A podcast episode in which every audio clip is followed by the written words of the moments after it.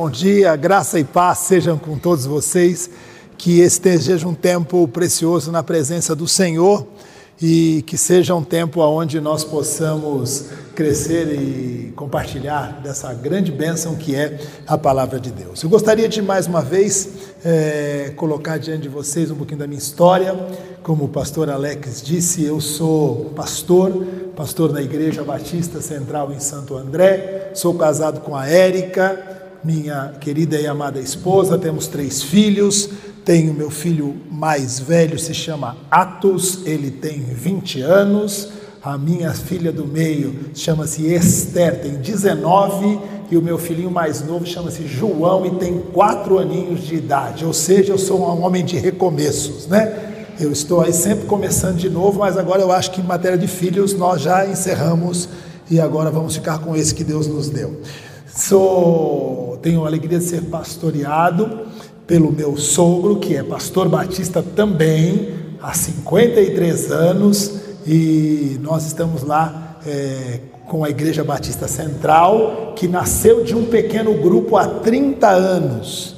Ela começou com algumas pessoas na sala do meu sogro há 30 anos e hoje, pela misericórdia e graça de Deus, nós somos uma igreja com muitas pessoas, mas o que nos alegra e nos anima não é a quantidade de pessoas que temos, mas é o amor que nós temos pela obra do Senhor.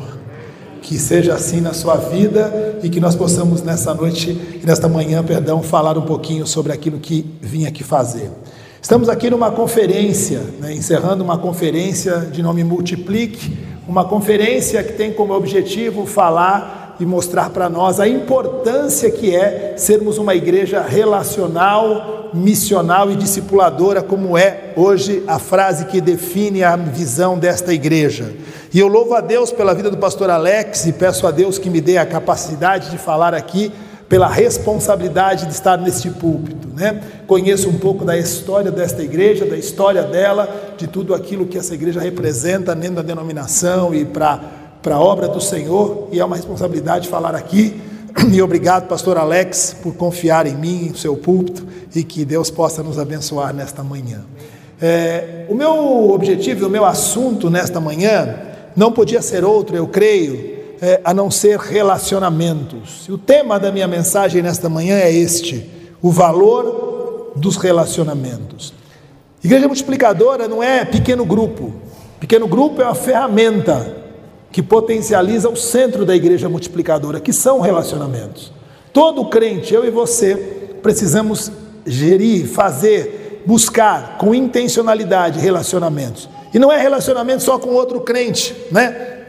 É muito triste quando a gente pensa em falar e enviar uma mensagem que seja de WhatsApp para alguém e um crente abre o seu telefone ou pega a sua agenda telefônica e procura alguém não crente para enviar uma mensagem, ele não acha ninguém na sua agenda. Só tem gente crente lá. Ele fala: para quem? E relacionamentos, meus irmãos, intencionais, são a base de uma igreja que multiplica e que ganha e que faz discípulos. E eu quero começar a minha mensagem nessa manhã contando para vocês uma história verídica que eu vivi no tempo da pandemia. Como disse, minha igreja teve muitos casos de Covid, muitos casos que levaram pessoas a óbito, tivemos muita gente que morreu por conta desse período de Covid, mas tivemos muitas lições. E uma das lições principais que eu acho que o Covid trouxe para a minha vida pessoal e para a igreja foi o valor dos relacionamentos. Eu quero contar para vocês uma história pontual de um casal. Existia um casal na minha igreja, o nome dele é Daniel e o nome dela é Fabiana, um casal. E ambos ficaram doentes, ambos tiveram Covid. Eles têm duas filhas, adolescentes, e os dois ficaram doentes ao mesmo tempo. O pai, em quatro dias, agravou e em cinco dias ele estava não só internado, como entubado. E a mãe, doente, também em casa, quase à beira da internação, e aquelas meninas ali, com o pai internado, a mãe muito doente, e aquelas meninas ali. Aí você deve pensar, poxa, mas uma igreja grande, com certeza tinha muita gente fazendo muita coisa para ajudar muita gente. Não. Eu vi gente lá que está envolvida num ambiente relacional chamado pequeno grupo, ser acolhida, tratada, cuidada, zelada, carregada no colo, e eu vi gente lá que estava passando por uma maior dificuldade, tendo que nos procurar no gabinete, tendo que mandar mensagem, porque é, não sei como é São Paulo, mas Santo André, porque para Santo André é lá em Rondônia, lá no fim do mundo, porque Santo André é aqui, né? É, Santo André, lá os pastores não têm um chip de autodetecção de problema, né? Então o pastor está lá no gabinete, toca um chip e diz: o irmão está passando uma luta, então você sai correndo lá. Não, aqui e lá a gente, o pessoal tem que procurar e dizer que está passando um problema e a gente tenta atender na medida do possível. Mas quem está envolvido no ambiente relacional, isso é mais automático. E nós vimos pessoas com dificuldade, mas eu vi a história do Daniel. Daniel complicou, complicou, complicou, e em poucos dias a situação dele se agravou ao ponto do médico dizer: olha não tem o que fazer, tem que chamar a família, e o caso dele é irreversível. E a esposa fraca em casa, lutando para não se internar, para estar com as filhas. E o grupo de relacionamento Daniel é um grupo muito especial, porque o Daniel é um homem muito relacional. O Daniel é aquela pessoa que, onde ele chega, ele contamina o ambiente com alegria, ele contamina o ambiente com sorriso, ele contamina o ambiente com a sua presença eficaz ali, de fazer diferença. E naquele momento, então, eh, as pessoas começaram a se juntar. Um médico foi ao hospital que ele estava internado e detectou lá que havia um problema de conduta no tratamento, que algo poderia ser feito diferente, mas aquele hospital não tinha a conduta necessária. Então começou-se uma batalha de tentar tirar o Daniel daquele hospital e levar para um outro hospital. E aí então existia um problema de convênio e o convênio causava uma dificuldade. Aí, dentro do grupo de relacionamento Daniel, surgiu um casal de advogados que compraram aquela necessidade, foram conseguir uma liminar no convênio. E aquele povo foi começando a se juntar num processo de busca, de oração, gente crente e não crente, que às três horas da manhã botava o relógio para tocar, para se unir num propósito de oração, e eu comecei a ver aquilo acontecendo, e gente se mobilizando de dia, de manhã, gente cuidava, a gente levava comida, gente pegava as filhas, gente levava as filhas para cá, gente levava a esposa para o hospital para fazer consulta, gente no hospital, gente no convênio, todas as possibilidades sendo geridas através de uma pessoa relacional. Daniel venceu o Covid. Daniel foi salvo. Nós cremos que, em primeiro lugar, porque as mãos do Senhor estavam sobre a vida dele. Mas cremos também que a mudança de hospital e de conduta foi fundamental para que aquele homem fosse curado e restabelecido. Isso aconteceu porque pessoas se juntaram em prol daquela vida, pessoas que viviam com ele mais do que uma relação de crente que senta do lado da igreja. Por exemplo, eu tenho absoluta certeza que você está aqui e você sabe o nome da pessoa que está na sua frente, atrás de você, que se olhar para trás, você conhece todo mundo aqui. Claro que não. Mas algumas pessoas que você conhece, muitas vezes conhece somente do culto. E isso muitas vezes não é suficiente. Relacionamentos precisam ser profundos e precisam ser ampliados. Daniel foi salvo, Daniel saiu daquele momento, daquela situação, e a história de Daniel nos ensina muito. Nos ensina que os relacionamentos têm muito valor. E para pensar sobre isso, eu gostaria de usar um texto bíblico que você conhece e creio que eu posso compartilhar nesta manhã, e assim como falei ontem, também se encontra no Evangelho de Jesus, segundo a narrativa de Marcos. Marcos, no capítulo 2, se você quiser abrir, você faz aí um, um grande favor de abrir a sua Bíblia e, se puder fazer um favor ainda maior, mantenha ela aberta durante esse tempo de exposição aqui. Marcos, capítulo 2, dos versos 1 a 12, temos uma lição e temos uma história, uma história de amigos, uma história de relacionamentos.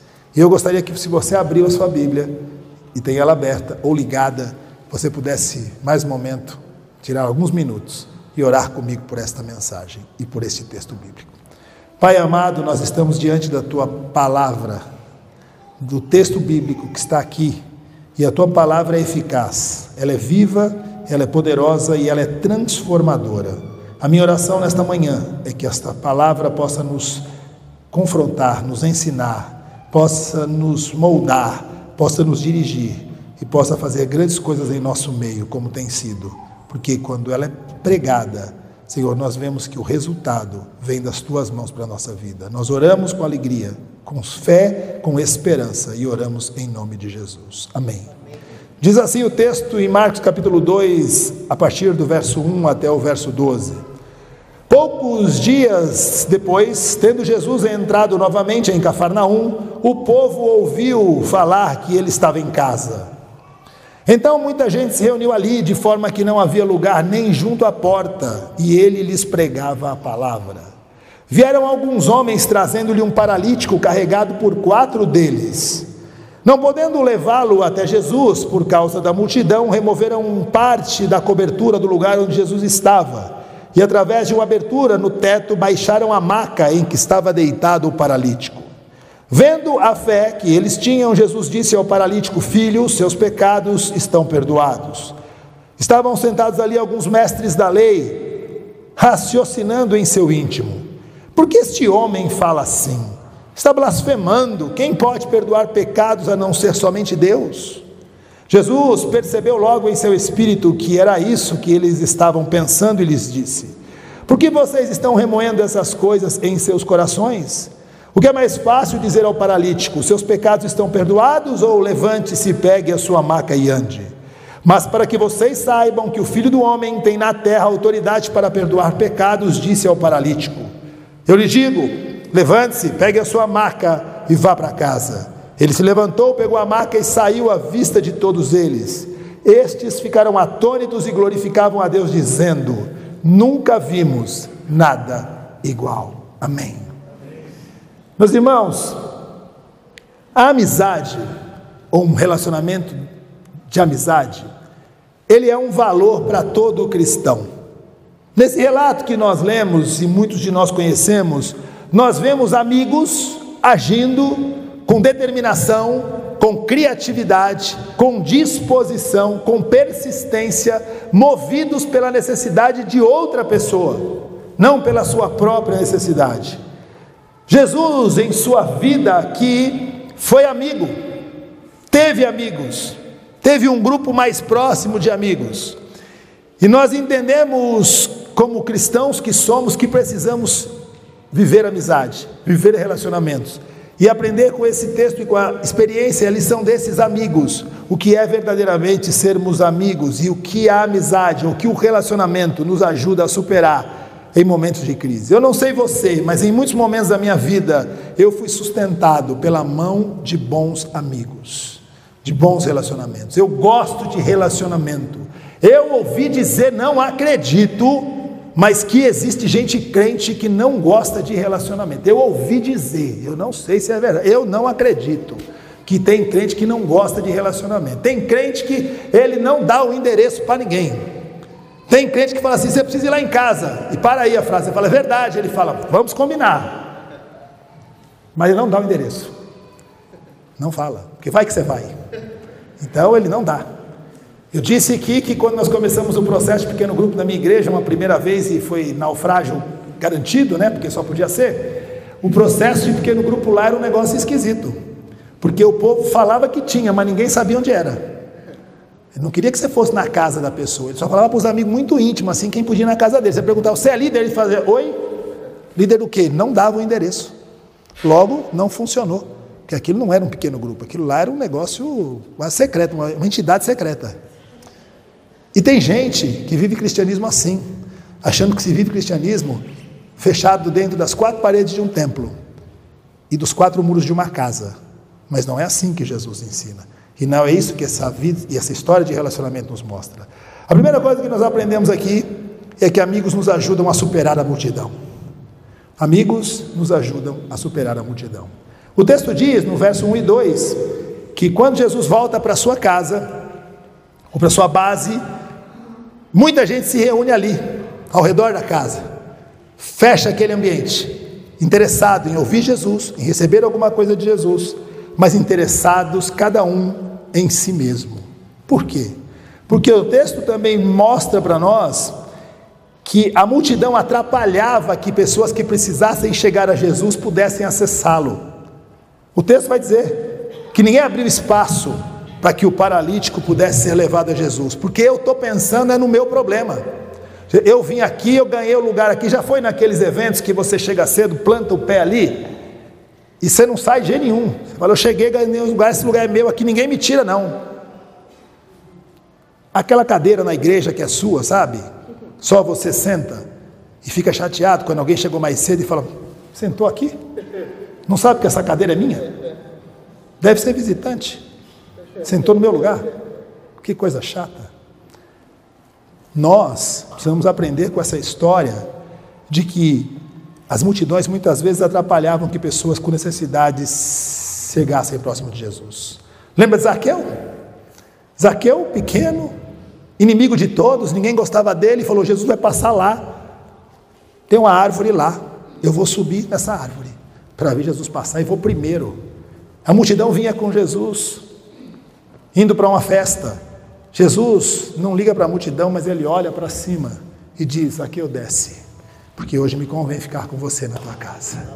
Pouco antes, Jesus, na mesma cidade, olha para baixo e vê um cego que gritava: Jesus, filho de Davi, tem misericórdia de mim. E enfrentava a multidão dizer: Cala a boca, ele não tem tempo para você.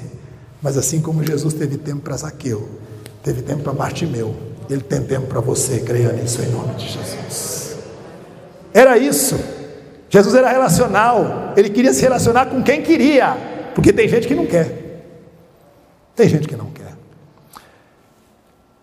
Lembra daquele homem aleijado à beira do tanque, 38 anos. Jesus desvia-se de uma festa e entra naquele lugar e pergunta para aquele homem: Quer ser curado? Qual a resposta que ele dá? Não tenho ninguém. Ninguém. Ninguém que me ponha no tanque. Sou sozinho. Me esqueceram aqui, foram embora e eu fiquei. Mas ele não estava sozinho, porque um dia Jesus foi até aquele homem e, no meio de uma multidão inteira, ele se dirigiu a um homem e disse: Hoje é o dia da tua salvação. Jesus é relacional, ele valoriza relacionamentos. Agora, sabe o que Salomão nos diz sobre a importância de relacionamentos? Eclesiastes, no capítulo 9, no capítulo 4, no versículo 9 e 10, diz assim: É melhor ter a companhia do que estar sozinho, porque maior é a recompensa do trabalho de duas pessoas. Se um cair, o amigo pode ajudá-lo a levantar-se, mas pobre do homem que cai e não tem quem o ajude a levantar-se. Amigos de verdade nos põem de pé.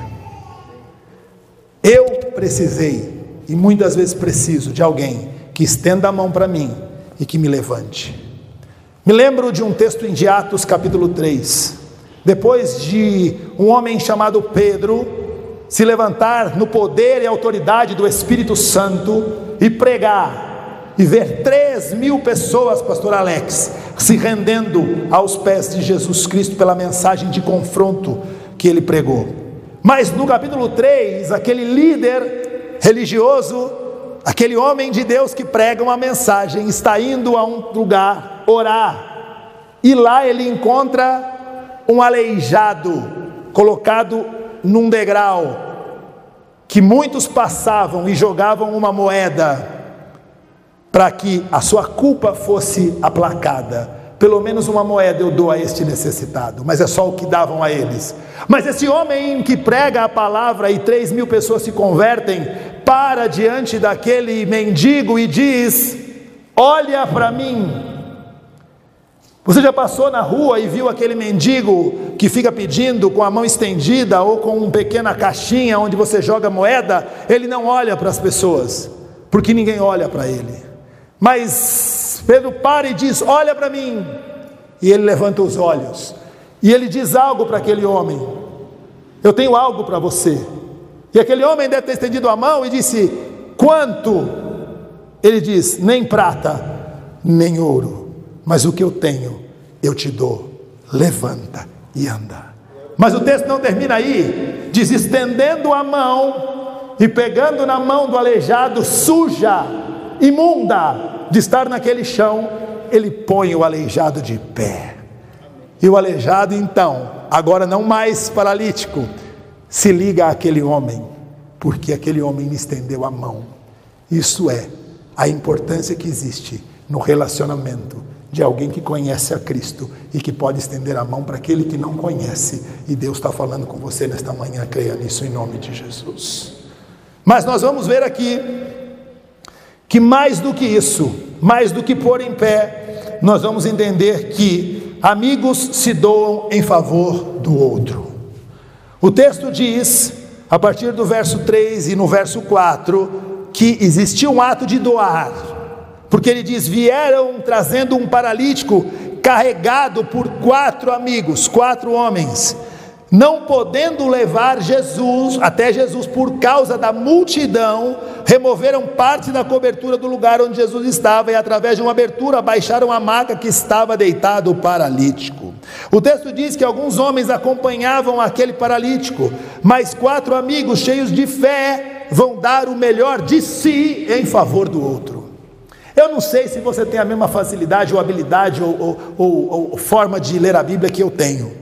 Mas eu sou uma pessoa muito visual. Quando eu leio a Bíblia, eu não consigo ler a Bíblia sem me transportar lá para dentro da história. Tem um desenho aí, série que meu filho se chama Superbook que o cara conta a história da Bíblia e aí ele se transporta lá para o meio da história. Eu toda vez que leio Bíblia eu me transporto para aquele lugar e eu fico imaginando uma multidão em volta da casa e aqueles quatro falando assim: esse povo não vai arredar o pé não, porque esse povo está querendo é cada um falar primeiro, cada um está vendo o seu lado. Aí eles podiam falar assim: vão largar esse paralítico aí e também eu sinto muito, a gente fez a nossa parte, trouxemos você até aqui, mas a multidão atrapalhou. Agora você dá um jeito aí, mas que jeito que o paralítico ia dar? Ele falou: então nós vamos arrumar um jeito para resolver o seu problema. Arruma uma escada aí. Aí um dos quatro deve ter lá, buscou a escada, botou a escada, falou: agora traz o paralítico. Aí deve ter um dos quatro que falou: mas ele é pesado. Ele falou: mas nós estamos em quatro, vamos levar. Aí chegou lá falou: e o telhado? Mas vamos estragar o telhado. Porque sempre tem aquele, né? Mas, mas olha que telhado bonito, nós vamos estragar o telhado, rapaz. Mas está pensando no telhado ou no paralítico? Aí um deve ter falado: não, arranca, arranca a telha, arranca a telha. E Jesus lá embaixo falando, caiu um pozinho na cabeça de Jesus. Ele olha para cima, olha a cena que eu estou fazendo aqui tem quatro doidos, um aleijado numa maca, e os caras com a corda, porque foi com corda, né, provavelmente, ó. Jesus dá um passo para trás para a maca poder descer e diz: Que fé tem estes homens, que estratégia eles conseguiram fazer, que criatividade. E a casa era de Jesus. Eu falo, mas vocês estragaram o meu telhado. Não, não. Jesus olha para aqueles homens e fala: aqui estão homens que realmente entenderam o que vale a pena fazer pelo outro, viver pelo outro. E a fé não estava no paralítico, a fé estava nos seus amigos, que criam que se aquele homem estivesse na presença de Jesus, ele seria curado, ele seria salvo, ele teria sua vida transformada. Eu não sei você, mas eu fico uma alegria com esse negócio, porque eu amo fazer o que eu faço, eu amo pregar a palavra de Deus. E não amo pregar a palavra de Deus no público da minha igreja, não somente. Eu amo pregar a palavra de Deus desse jeito, contando uma historinha para alguém que nunca ouviu essa história e que vai ficar entusiasmado quando ouvi-la. E você vai dizer: eu sou seu, eu sou, eu sou esse amigo. E eu conheço esse Jesus que salvou esse paralítico, ele pode salvar você nessa manhã. Pronto, foi o que eles fizeram. Mas veja bem, amigos agem em favor do outro. Agora, o que será que eles viram de qualidade ou de recurso? Será que o paralítico tinha algum interesse próprio no paralítico, em quem ele era, no dinheiro que ele tinha? Absolutamente não.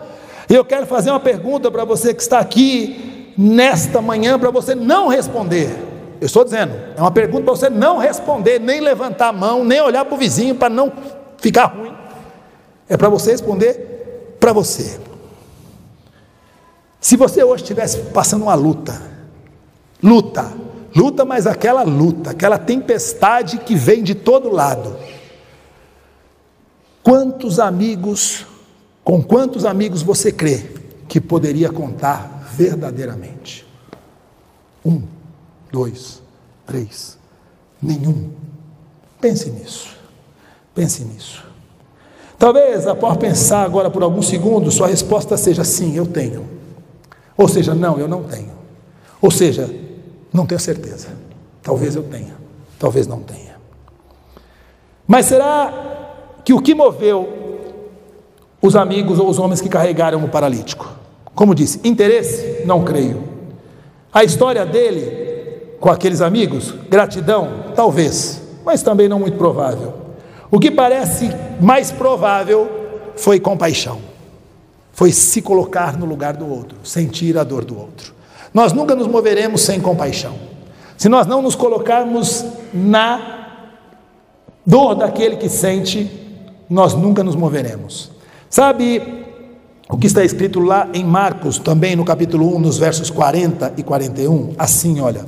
Um leproso aproximou-se dele e suplicou-lhe de joelhos: Se quiseres, pode purificar-me. Olha o que diz o verso 41 de Marcos 1. Cheio de compaixão, Jesus estendeu a mão e tocou nele e disse: Eu quero, seja purificado. Sabe o que moveu Jesus para curar este leproso? Está escrito aqui. Cheio de compaixão, Jesus estendeu a mão. A única coisa que vai fazer com que eu e você possamos investir em relacionamento é compaixão. Falei disso hoje aqui na escola bíblica. Ou a gente entende que aquela pessoa que não tem Cristo tem um destino, e não é o céu, e sim o inferno, e ela está sofrendo sem saber o tamanho da sua dor e do seu sofrimento, e nos colocamos no lugar dela, como um dia nós estávamos nesse mesmo lugar, destituídos da glória de Deus, afastados de Deus, e algo ou alguém nos falou deste amor e a gente tomou a decisão, ou a gente não se move. Compaixão, compaixão. Mas talvez você pense assim: é, tô ruim de amigo, hein?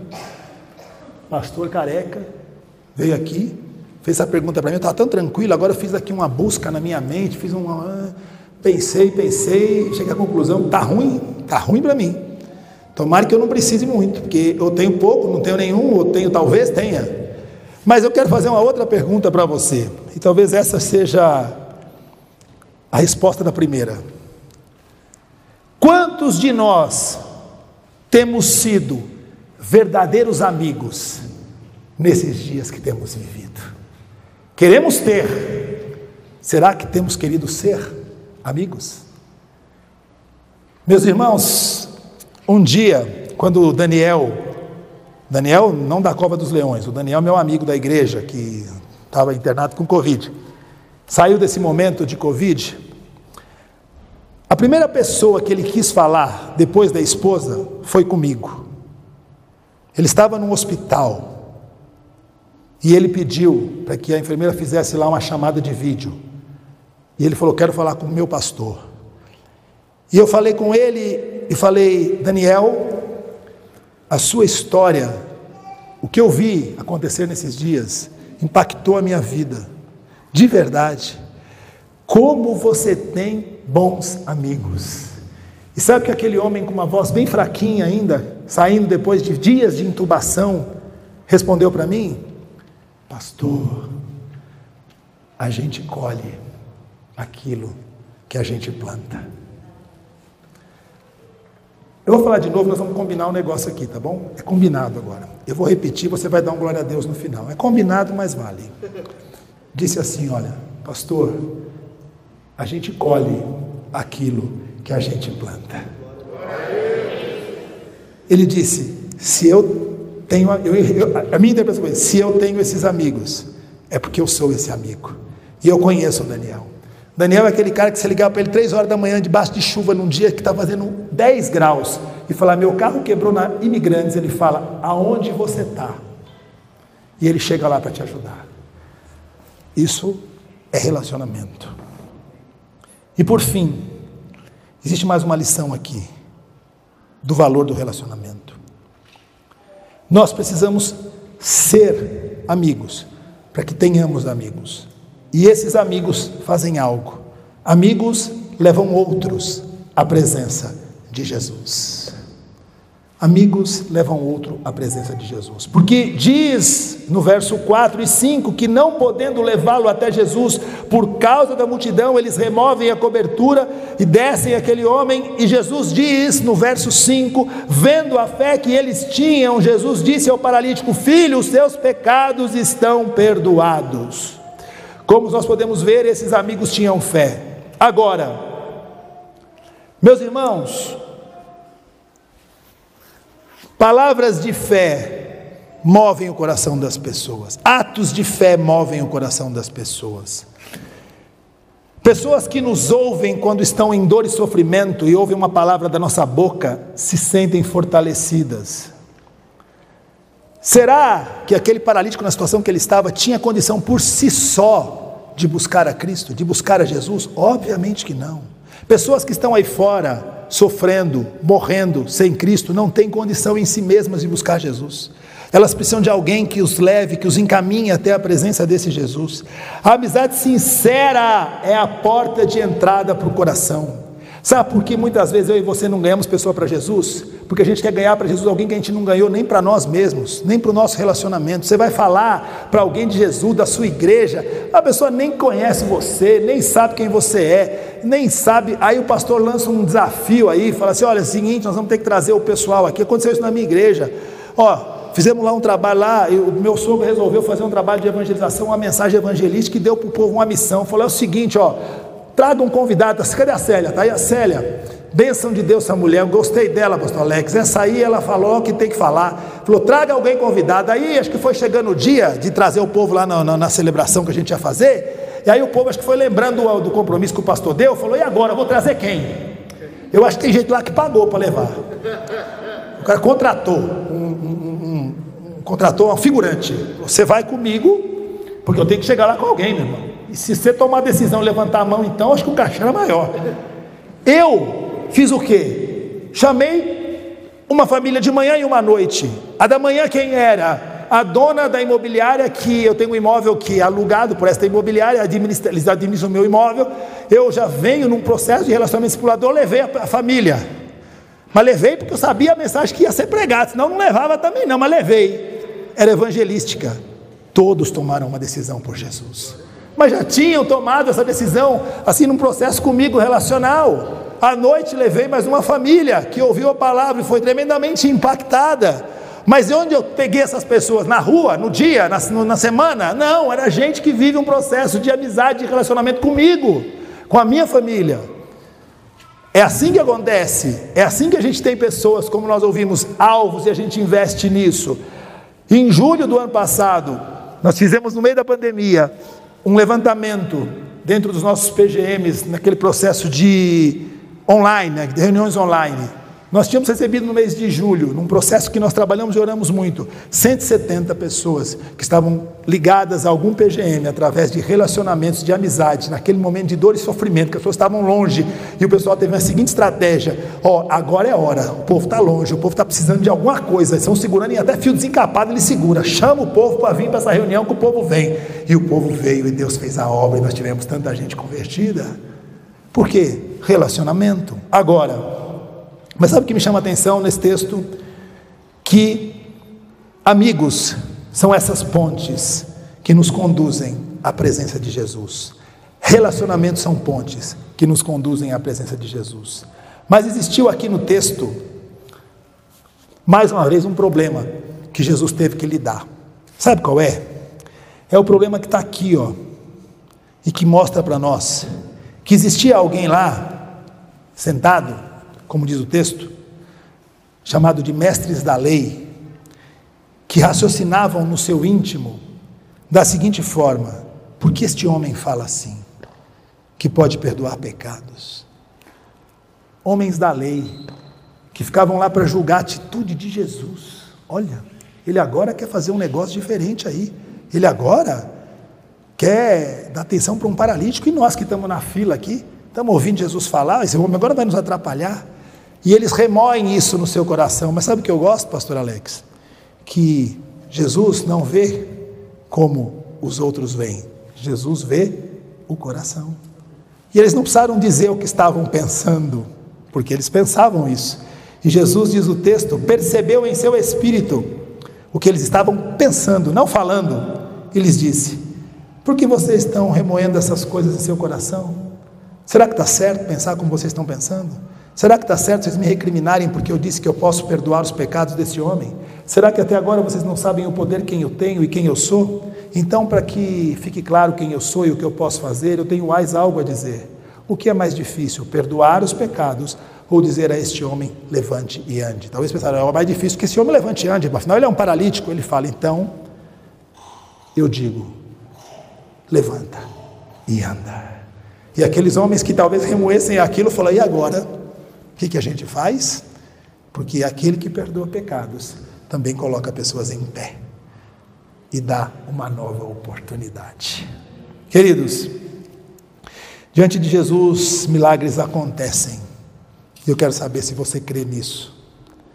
Podemos cometer alguns erros, orar demais e não agir, agir demais e não orar, prometer fazer algo e não fazer. São erros que nós podemos cometer. Então, nós estamos crendo em algo. Se alguém está com fome, ore, mas lhe dê comida. Se alguém está doente, ore, mas lhe indique um médico.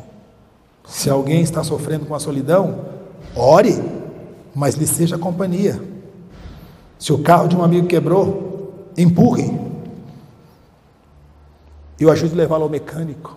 Faça algo prático. Eu quero terminar e peço licença para gastar alguns minutos com vocês.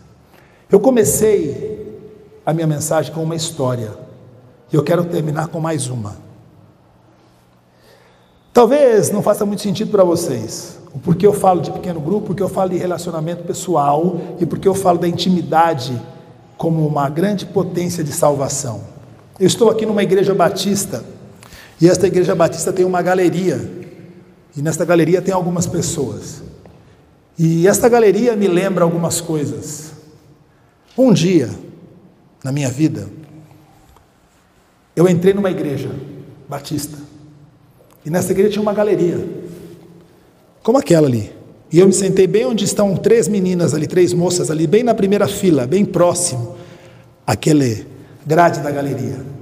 E por que eu entrei naquela igreja, pastor Alex? Porque eu tinha um amigo crente. Chato para burro. Eu nunca gostei de crente. Posso mentir, não gostava de crente. Eu só conhecia crente chato. Muito difícil. E eu acho que o pastor deve ter dado essa missão para ele, sabe? De leva um amigo para a igreja.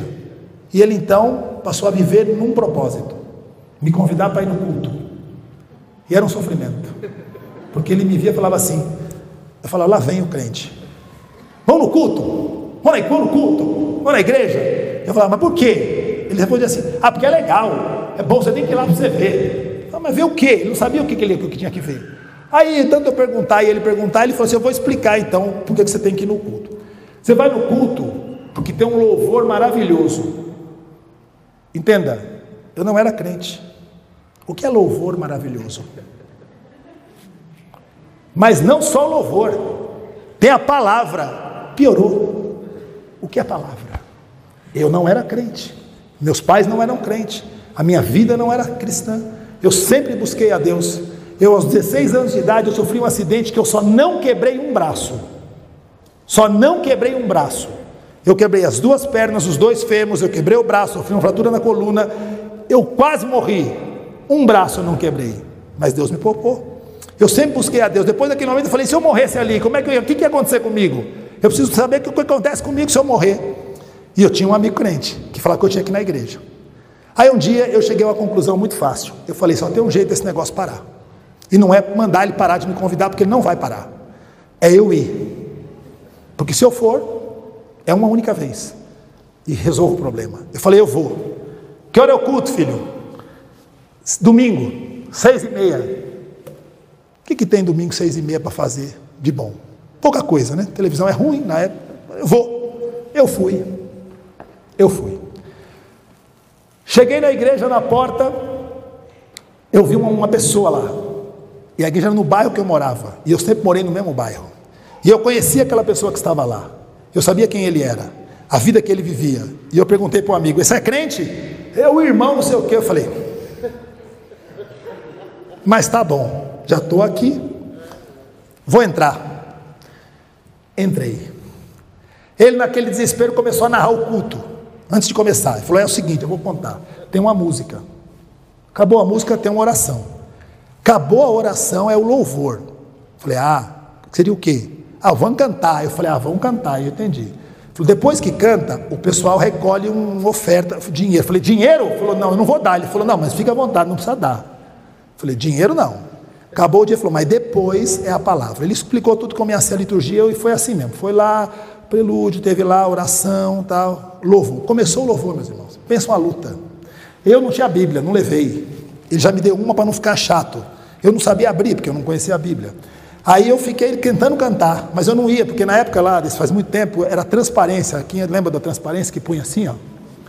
Eu tentava, na hora que eu ia numa, a irmã mudava para outra, aí eu tentava, e a minha boca, e o povo lá ficava assim em mim, ó. Visitante. Pessoal, alegria, ou é alegria ou tristeza que eu estava lá. Não sabe cantar, minha roupa estava um pouquinho diferente da maioria, né? Isso faz bem mais de uns 30 anos. Aí eu lá, naquele processo, não via a hora de acabar e aquilo demorou, minha gente. Para mim aquilo não acabava nunca, acho que foram umas quatro músicas, aquilo era uma na outra, e foi, foi, foi. Mas eu falei, acabou, vai acabar. Sentei, vamos passar a oferta, vem dízimo, mas na época passava, né? Aí eu sentei, já agarrei na carteira, falei, o meu não. Tem que falar a verdade, não posso mentir, né? Sentei, acabou ele falou assim: eu levei um susto mesmo, estava sentado ali. Ele fez assim: ó, agora é a palavra. Deu um tapa na minha perna. Eu falei: hum, agora é a palavra. Eu falei: agora, então agora. Eu vim aqui para esse momento. Sentado lá, tinha um homem sentado no púlpito, pastor Alex, de terno gravata, com a Bíblia na mão. Púlpito. Aí falou: agora é a palavra. A irmã fez uma introdução lá, o pastor levantou com a Bíblia, pastor Alex. Quando ele fez que estava indo sai um irmão de um banco como esse, deu a volta, pastor Alex, tinha uma escada, sempre tem, né? Subiu aqui, ó. Chegou primeiro que o pastor no púlpito. O pastor já viu que ele vinha, já deu aquela mancha ré, sentou de novo. O homem faz assim, ó. Queridos irmãos, a graça e a paz do Senhor Jesus. Eu quero dizer algo a todos nós que estamos aqui nesta noite. A partir de hoje, este homem não fala mais nesse púlpito. Eu olhei para o. Falei, é a palavra? O irmão estava da cor desse lenço aqui. Ele falou: Rapaz, vamos fazer o seguinte. Vamos embora. Vamos embora. Você volta, porque eu acho que agora vai caminhar. Não, não esperava que isso acontecesse hoje. Falei: Não, não vou não. Xi, de jeito nenhum. Não vou, sair não, nunca daqui que eu saio. Eu quero ficar aqui, quero ver o que vai acontecer. O que, que é isso? Meus irmãos, eu vou dizer algo a vocês. Eu nunca vi um negócio daquele. Ali eu, eu era, não, era, não, era, nem crente, muito menos batista. Ali eu descobri uma coisa chamada Assembleia. Se estabeleceu um negócio ali, era um povo que brigava a favor, um outro contra, e mandava o povo ficar quieto, e eu ali naquela empolgação, o visitante numa situação de querendo me levar embora, eu não ia, falei, não vou sair daqui. E demorou, demorou um período lá, aí o irmão, que efetivamente tinha tomado a palavra, subiu e falou: irmãos, é o seguinte, não chegamos a nenhum consenso, não importa, faremos uma oração, cantaremos o último louvor e o culto estará encerrado. Eu falei, mas pera bem, falei, é assim, é? Eu venho no culto, o povo briga, aí ora, canta uma música, acabou o culto. Ele falou: É, hoje é assim. E eu fui embora, meus irmãos. Fui embora. Falei, meu Deus, eu sabia que era perigoso, mas eu não sabia que era tanto. Aí você pergunta, pastor, e como é que o senhor é pastor? Sou pastor, batista. Fiz seminário e concílio, tenho carteira de pastor batista. Como é que você chegou aí? Porque Deus é bom, misericordioso e usou de compaixão comigo. Eu nunca mais pus os pés numa igreja depois daquele dia. Mas eu tinha uma pessoa na minha família, se chama Ivone, minha mãe na fé, que se hoje estivesse sido transmitido, estivesse sendo transmitido online, ela estaria me assistindo, como me assiste em todos os meus cultos. Aquela mulher era minha prima, mas uma prima bem mais velha. E aquela mulher havia se convertido a Cristo. Mas não falava de igreja, não. E eu conhecia aquela mulher antes desse momento. E depois que eu momento aquela mulher, o olho dela brilhava. E ela chegava naquelas festas de família que todo mundo tem, sabe? Aniversário, Natal, só vê naquele ponto, morava longe, ela falava assim: Jesus mudou minha vida, Jesus mudou minha vida, Jesus mudou a história da minha casa, Jesus mudou minha vida. Eu falava: Meu Deus, essa mulher virou crente, essa mulher endoideceu, essa mulher enlouqueceu, essa mulher virou crente. E ela não falava de nada, só de Jesus. Passados seis meses desse dia fatídico em que eu vivi isso, eu fiquei doente, muito doente, muito doente, muito doente, doente. Eu fiquei com síndrome do pânico após ficar doente. Eu tinha uma infecção que nenhum antibiótico combatia. Eu perdi 20 quilos. Eu tinha febre durante o dia. Eu dormia, eu trocava duas vezes de pijama durante a noite, de febre. Trancado num quarto de janela fechada, sem poder ver a luz do dia, eu pensava: eu preciso encontrar esse Jesus. Eu preciso de Deus na minha vida. Eu já quase morri quando tinha 16 anos, e nessa ocasião eu tinha 19 para 20. Eu falei: eu vou morrer de novo e eu não sei o que vai acontecer com a minha vida. E eu pensei: aonde eu vou encontrar Jesus? Aonde eu vou encontrar Jesus? E eu me lembrei de uma pessoa. Uma pessoa que falava de um evangelho que mudou a vida dela, que tinha os olhos que brilhavam quando falava daquele Jesus. Eu reuni as poucas forças que eu tinha e eu pedi para minha mãe me acompanhar à casa daquela mulher. E eu fui à casa daquela mulher numa tarde de uma terça-feira, doente, sem forças, sem coragem de sair na rua, eu fui até lá. Me sentei numa sala eu não podia ficar no meio de duas pessoas, que para mim era uma multidão. Cheguei lá, tinham muitos amigos dos filhos, ela tem quatro filhos, tinham muitas pessoas ali. E depois de dez minutos eu me levantei e falei, mãe, eu não sei o que eu vim fazer aqui. Eu errei feio na atitude que eu tive. Vamos embora. E eu levantei. Quando eu levantei, aquela mulher tomou-me pelo braço, me puxou, me levou para um quarto com a minha mãe e me sentou aos pés de uma cama e me disse: você acredita que Jesus Cristo, que mudou a minha vida, a vida da minha família, tem poder de mudar a sua vida? Eu falei, eu acredito. Ela falou, então eu vou te falar como é que ele mudou a minha vida. E ela me explicou o Evangelho, do porquê Jesus morreu, no lugar de quem ele morreu e o que a morte dele traria para a minha vida se eu recebesse aquele Senhor Jesus como único Senhor e Salvador da minha vida. E foi ali, naquele dia, naquele dia, há 33 anos atrás, quase 34, que eu tomei uma decisão. Convidei Jesus para entrar na minha vida, mudar a minha história, ser o meu Senhor e Salvador. Naquele momento, o Senhor Jesus me salvou. Naquele momento, eu recebi o evangelho da salvação e eu fui para minha casa com uma alegria, pastor Alex, com uma paz que eu não entendia de onde vinha. E eu dormi pela primeira vez em muitos e muitos dias. E eu acordei no outro dia. E eu digo uma coisa para vocês diante de Deus: eu não me lembrava que eu havia estado doente. Eu não só fui salvo, mas eu fui curado para a honra e glória do nome do Senhor. E eu fui curado dentro de uma casa, através de um relacionamento, de alguém que se importou comigo e depois que eu recebi esse Jesus, a primeira coisa que eu queria era ir para a igreja.